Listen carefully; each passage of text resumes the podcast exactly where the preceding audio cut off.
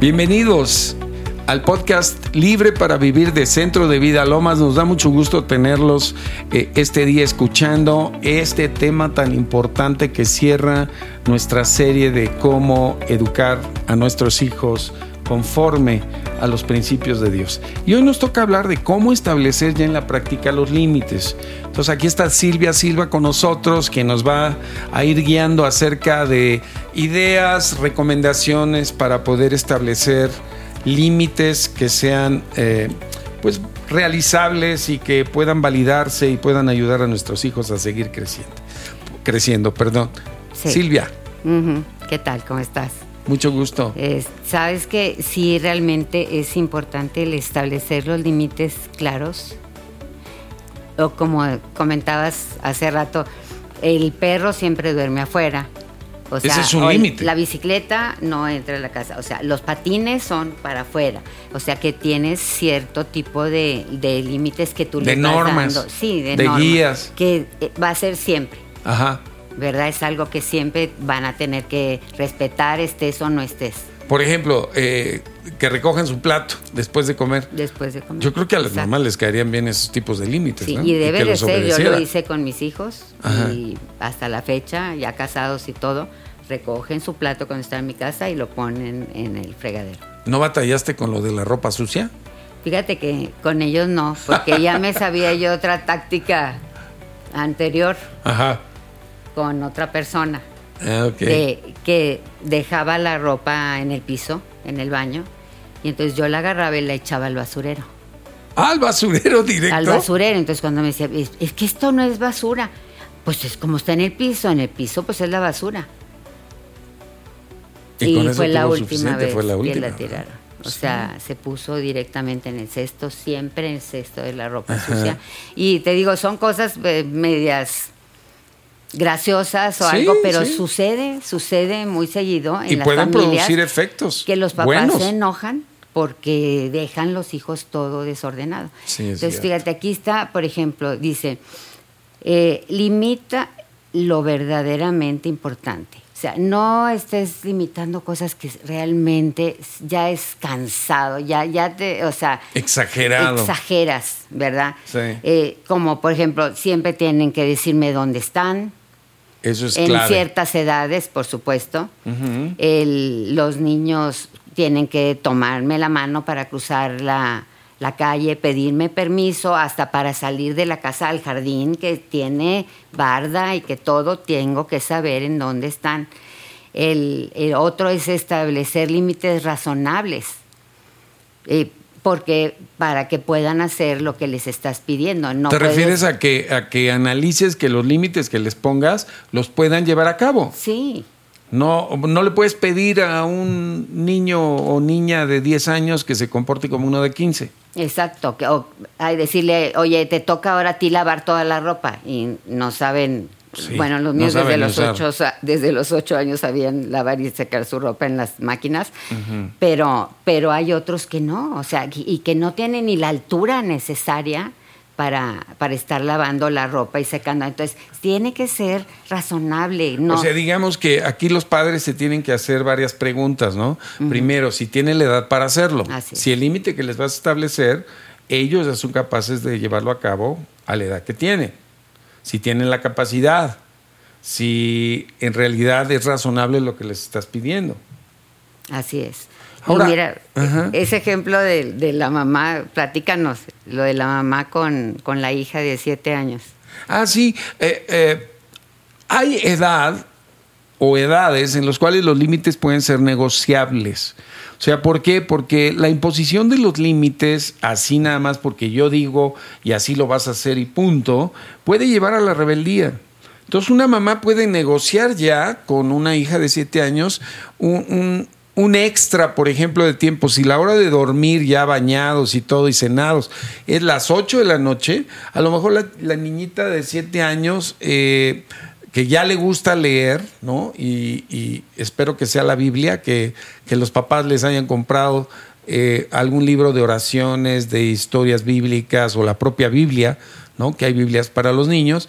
Entonces la niña, antes de dormir, eh, puede todavía tomarse unos minutos antes de apagar la luz. Entonces, la mamá puede negociar con la niña, darle 20 minutos, 30 minutos más, pero ya en la cama. Así es. ¿Cómo ves eso? Y el niño, por ejemplo, en este caso la niña tiene los libros que la mamá escogió, Escogió. que eran aptos para niña, para su edad, como dices, la Biblia, eh, otros ejemplos eh, que eh, ayudan a los niños a crecer en entendimiento de la obediencia, del, del no ser envidiosos, de compartir las cosas. Hay libros increíbles y cada niño puede tener el libro.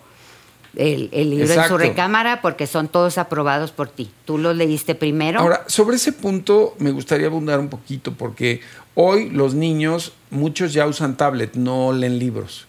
Entonces en la tablet pueden tener la conexión a internet y pueden ya meterse a lugares o sitios que no son muy recomendables para la edad que tienen. Así. Entonces ahí sí es bien importante lo que tú dices, que el papá o la mamá establezcan los límites de qué es lo que pueden ver y qué no pueden ver. Así es, normalmente la tablet no entra a la recámara. Es, Ah. Hay un salón, hay un lugar especial donde los niños están, donde está el adulto. Esa es una buena ¿verdad? recomendación. Otra cosa, está, hay otro, otro mm, eh, instrumento que se llama Kindle. Y Ah, es sí, de únicamente de los libros. Únicamente los libros. No se pueden meter a chatear, no pueden entrar Ah, a exacto, navegar. Es, únicamente eso. Yo porque mis Aplicación nietos... de libros, Sí, sí, a veces leen en el Kindle y a veces leen sus libros que su mamá les escogió o que ellos fueron juntos. Porque si ellos participan del límite, yo creo que se van a comprometer más a llevarlos a cabo, ¿no? Y a cooperar. Así es, y si ellos saben, por decir, que tienen el límite de usar eh, la iPad o La tablet su, o lo que o sea. su laptop, porque ahora ya son de Sí, laptop. sí, sí. O el teléfono. Este, sí, o para, para sus juegos o lo que sea, tienen el límite de hora. De horario. ¿Cuánto tiempo vas a jugar?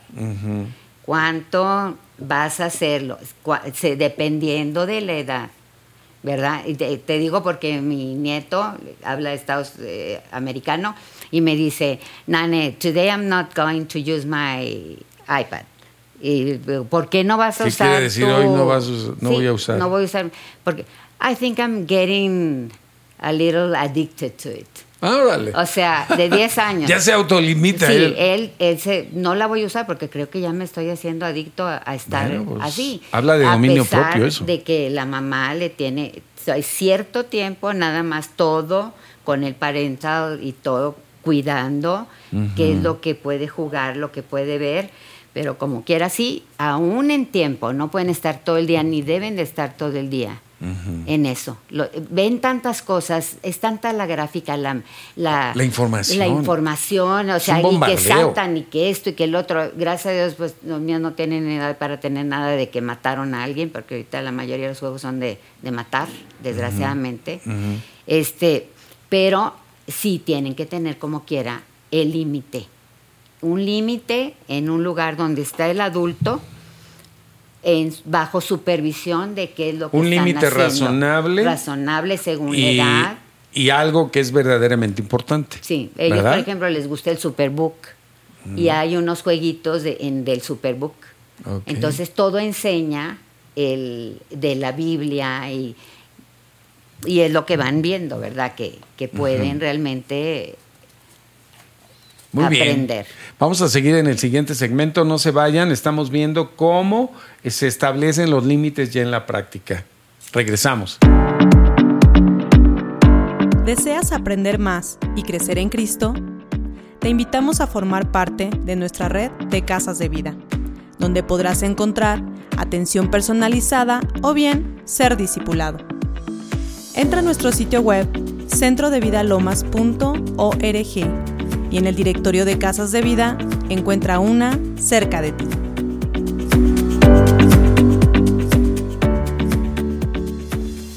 Continuamos aquí en el podcast Libre para Vivir de Centro de Vida Lomas y estamos hablando en este episodio de cómo establecer los límites. La señora Silvia Silva nos ha dado ya algunos lineamientos. Los límites son esos, son lineamientos, son reglas, son normas, son guías que ponen los padres a los hijos, pero que sí tienen que tener ciertas eh, características. Silvia nos decía que padres y madres deben limitar lo verdaderamente importante. Entonces quiere decir que tienes que hacer un alto y pensar si el límite que vas a poner es algo importante. Y pues nos decía o nos ponía como ejemplo que un padre y una madre siempre quieren saber dónde están sus hijos. Entonces, por ejemplo, pienso en un adolescente que se fue a la fiesta y que de repente te apaga el teléfono ahí en la fiesta y tú estás colgado de la lámpara porque le estás marcando y no contesta. Entonces tu hijo debe de saber que en el lugar en donde esté de reunión el teléfono debe estar accesible para los padres. Ese es un ejemplo, ¿verdad? Así es. Ahora, otro punto que nos decía Silvia es que los límites tienen que ser razonables, es decir, que tus hijos lo puedan hacer porque están aptos por la edad que tienen y porque lo que tú les demandas que hagan, ellos tienen la capacidad. Y ahí es donde hablamos también, Silvia, de, esa mamá que, que negocia los límites eh, o el límite con su hija. Sí, para la hora, de, para la hora de dormir, en donde le da oportunidad de establecer que después de, que tiene que acostarse a las 8 de la noche, la niña puede estar leyendo eh, su tablet durante otros 20 minutos hasta que ya cae dormida. Y eso es algo que es razonable porque queremos que nuestros hijos se comprometan y cooperen en cumplir los límites. Sí, eso no los, tampoco los, eh, no los irrita. No, no, los irrita, eh, la idea no, sienten impositivos. hijos rebeldes que piensan que están aplastados todo el tiempo. Sí, todo el tiempo. Otro es límites que instruyan. A ver, dinos. Por decir, generar hábitos, orar, dar gracias por los alimentos, el, buscar a Dios, el tener una relación con Dios, eh, cuando antes de dormir, en la comida, levantarse, cuando se van a ir a la escuela, o sea, cuando van en el auto, que sepan que pueden poner al Señor ahí de una manera regular y lo hagan ya como un hábito. Ya el niño empieza solo, en automático, a dar gracias por los alimentos. Eh, eh, ¿Por qué? Porque son, les estamos repitiendo, dice mil repeticiones. Exactamente. Dice hábitos son mil repeticiones, se los está repitiendo, si se les olvida les vuelve a decir tenemos que orar, no empiecen hasta que no demos gracias y, vas creando esos hábitos que instruyen, que generan buenos hábitos para los hijos, no nada más llegar y empezar a, a, comer sin acordarse quién les proveyó de esos alimentos. Claro, en realidad este no es un límite, es como una oportunidad y un privilegio de incorporar a Dios en nuestra vida diaria acostumbrar a los niños desde chiquitos a que en primer lugar esté el Señor. Eso está increíble, porque ya luego ellos se apropian de su relación personal con el Señor y la van a desarrollar. increíble y empiezan a, muchas veces a, tener la fe. La fe. Que muchas veces nosotros no tenemos. Y aún la manifestación seguramente de, respuestas de Dios a sus vidas a tan temprana edad. Eso fue lo que yo pedí, mamá. Yo estaba pidiendo por mi amiguito y ya su mamá está bien y, vas viendo cosas porque estás creando esos hábitos. Instruye al niño en su camino y aun cuando fuere viejo, no, se, apartará, de... él. Muy bien. Ahora comunica claramente tus expectativas. Cuando vayas a poner un límite, comunícalo correctamente. Sí, que entienda qué es lo que estás diciéndole, que, que pueda hacer lo que no, no le estás pidiendo algo que no va con su edad le enseñas con el ejemplo cómo ir haciendo las cosas que tú esperas. podríamos decir que, ¿qué estás comunicando? ¿Qué, ¿Qué quieres limitar? ¿Cómo? ¿Cuándo? ¿Cuándo? ¿Dónde hacerlo? La respuesta a esas preguntas, ¿no? Al límite que vayas a poner, que ellos sepan por qué, cuándo, cómo, etcétera. Sí, y, en las, y conforme a las edades, es como dicen, no toques el, el contacto porque te puede dar un toque, ¿verdad? Te puedes lastimar. Al mayor, no vayas a, ingerir alcohol. Ah, estamos hablando de un jovencito que puede ser Quinceañero, ¿por qué no en las fiestecitas? No vayas, este, a veces mis hijos decían, ay mamá, es que porque tú sabes todo, porque así el Espíritu Santo me decía claramente, se van a salir de esa fiesta y se van a ir a otra. Órale. En la edad cuando estaban en edad de adolescente. Entonces yo le decía, y ni se les vaya a ocurrir salirse de esa fiesta e irse a otra. Se voltearon a ver a ver quién había dicho. Esa es una madre que ora también. Estás orando por tus hijos y tienes que saber qué tipo de límites ponerles algunos pueden tener 15 años, pero a uno le puedes dejar una cosa y a otro no. Pero sí hay que comunicar claramente las expectativas, porque no se trata de, decirles porque se me da la gana. Exacto. O sea, no caer en eso, porque ese es el problema de la rebeldía. Cuando es porque se me da la gana, porque se me antoja, hay que explicarles, ¿no? Explicarles. Tiene que te digo muchas veces el, el, hijo, ¿y por qué? ¿Y por qué? Sí, sí, sí, bueno, pues ten paciencia. Y explícales. Sí, límites positivos también. los límites tienen que ser positivos. Y, y muéstrales los beneficios, ¿verdad? ¿Por qué? ¿Por qué esto no puede ser? Porque esto es una prohibición, ¿verdad? Este, también que vayan creando buenos modales que dejen buen sabor de ánimo y reconocimiento, o sea, que sean límites positivos también. Ahora hay que, saber cómo presentar los límites, ¿verdad? Que sean como, como eso que hablábamos de la libertad, ¿no? Que el tener un territorio limitado te otorga la libertad de moverte dentro de esos límites con toda libertad. Sí, pero tienes que, cuidar también la, la edad Correcto. Porque si a un niño de dos años llega un desconocido y le dices, ay, dale un besito al tío, y lo obligas a darle un besito al tío, puede venir otro y decirle que es el tío y le va a querer dar un beso. Al revés. me explico? El tío al niño. A veces, sí, o sea, tenemos, yo siempre le digo, cuando alguien dice, dale un beso a, a tu tía, yo le digo, por favor, no la obligues, déjala solita y a dónde van viendo la confianza y que estamos sentados ahí. Y van conociendo a la persona. la criatura y me besa y se me siente en el regazo y todo, pero es increíble cómo tenemos que estar ahorita como dicen con las antenas así en el Espíritu Santo totalmente acerca de, lo que Ahora, permitimos aquí hay algo eh, que creo que es muy importante que son las palabras de afirmación. Es decir, que dentro de la estructura de la disciplina y de los límites, creo que tenemos que que hacerles saber a ellos cuánto los amamos, cuán competentes son, que tienen talentos, habilidades, que sí pueden.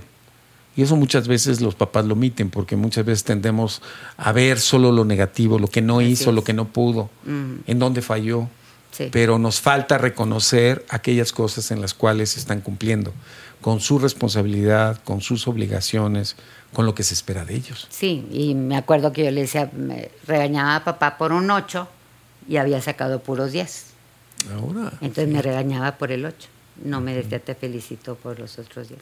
Silvia, vamos a un corte. Se nos está yendo el programa como agua. Regresamos al último segmento. Manténganse con nosotros. Libre para Vivir, el podcast de Centro de Vida Lomas. Sigamos orando. Ingresa al sitio web libreparavivir.com y navega sobre un amplio catálogo de temas y diversas oraciones basadas en la palabra que te servirán de guía para interceder en asuntos de la vida diaria. ¿Qué tal? Estamos hablando de formas prácticas de cómo establecer límites tan necesarios en la educación de nuestros hijos.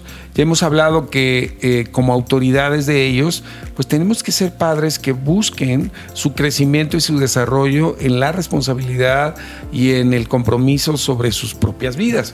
Por eso cuando establecemos límites hay que hacerlo de ciertas maneras, con ciertos lineamientos. Y vamos a seguir hablando de los límites. Eh, Silvia está aquí. ¿Cuál sería otro, otra sugerencia a la hora de establecer límites? Sí, claro que sí. Mira, el que, el que sean verificables. ¿Qué quieres decir? Quiere decir que si has dicho que estén listos a tal hora, ten un reloj, pon la alarma, o sea, asegúrate que tienen los medios para estar listos a la hora que tú le estás diciendo. Que vaya, que Porque un niño de cuatro años está muy difícil, pero a uno de seis ya lo puedes poner. Oye, sí, ahorita se me vino eh, el recuerdo de, en mi casa con mis hijas cuando eran chicas, la hora de levantarlas para la escuela.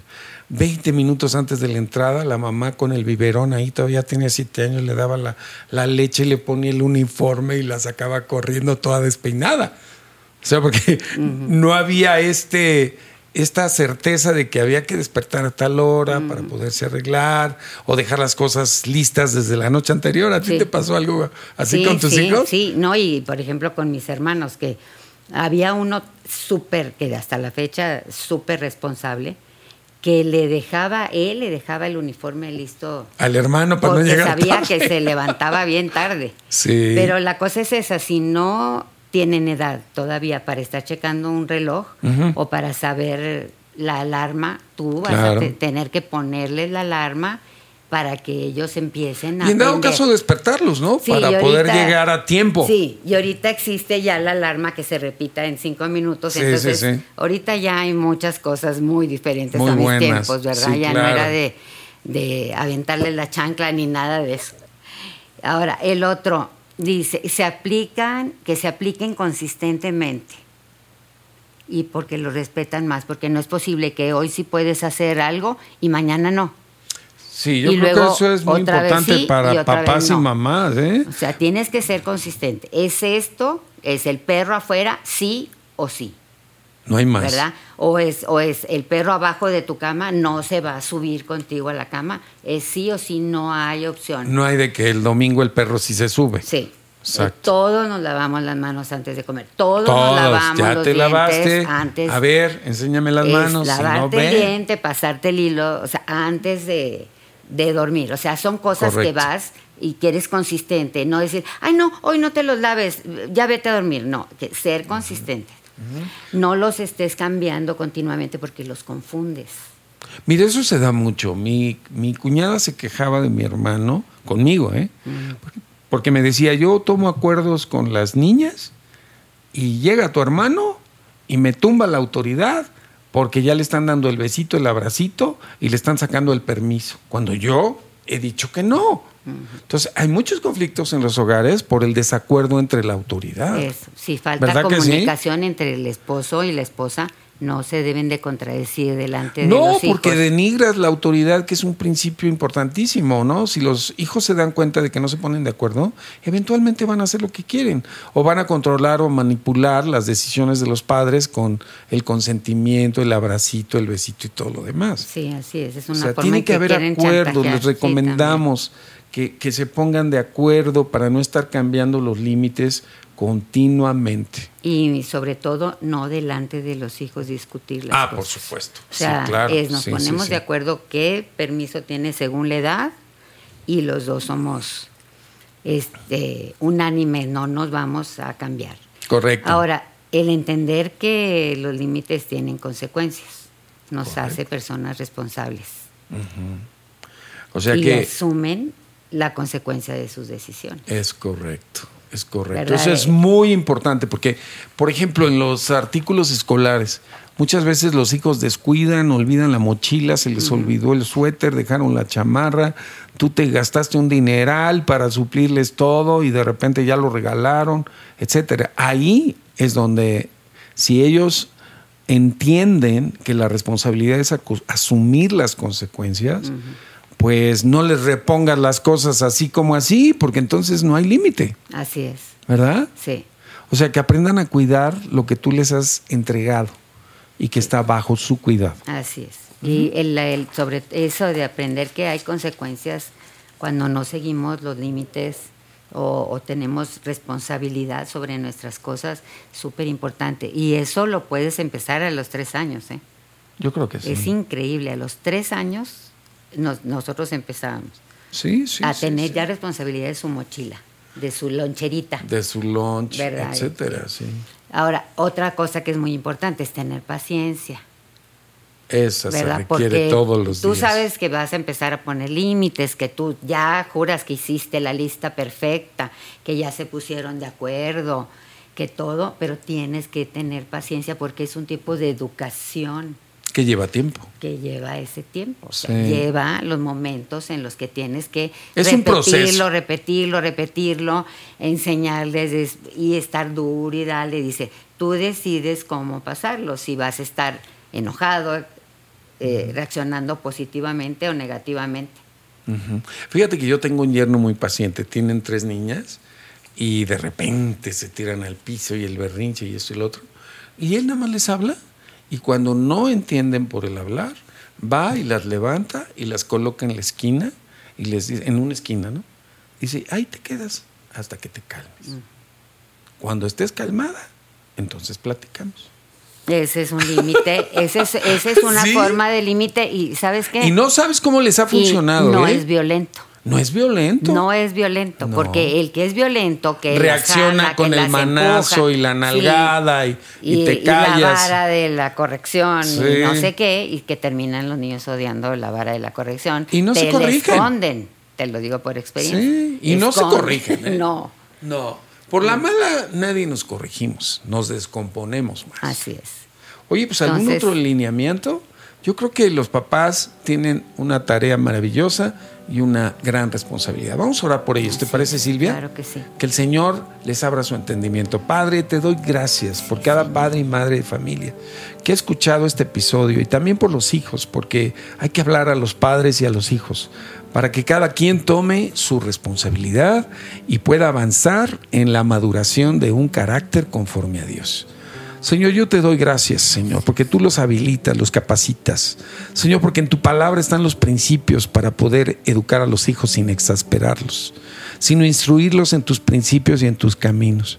Te pedimos, Señor, que el corazón de los hijos se vuelva a los padres y el de los padres a los hijos y que retomen, retomen esta, esta cosa tan maravillosa que es criarlos, educarlos eh, con un nuevo aliento, con una nueva fuerza. Sabiendo que tú lo respaldas, Padre, porque tú estás detrás de cada papá y de cada mamá, porque tu interés es que ellos te conozcan a ti, tanto ellos como sus hijos y sus generaciones den testimonio de que hay un Padre maravilloso, amoroso, perdonador, pero que también nos educa y nos disciplina y nos limita. Padre, Amén, bendícelos amén, en el nombre de Jesús. Gracias, Señor. Te damos gracias.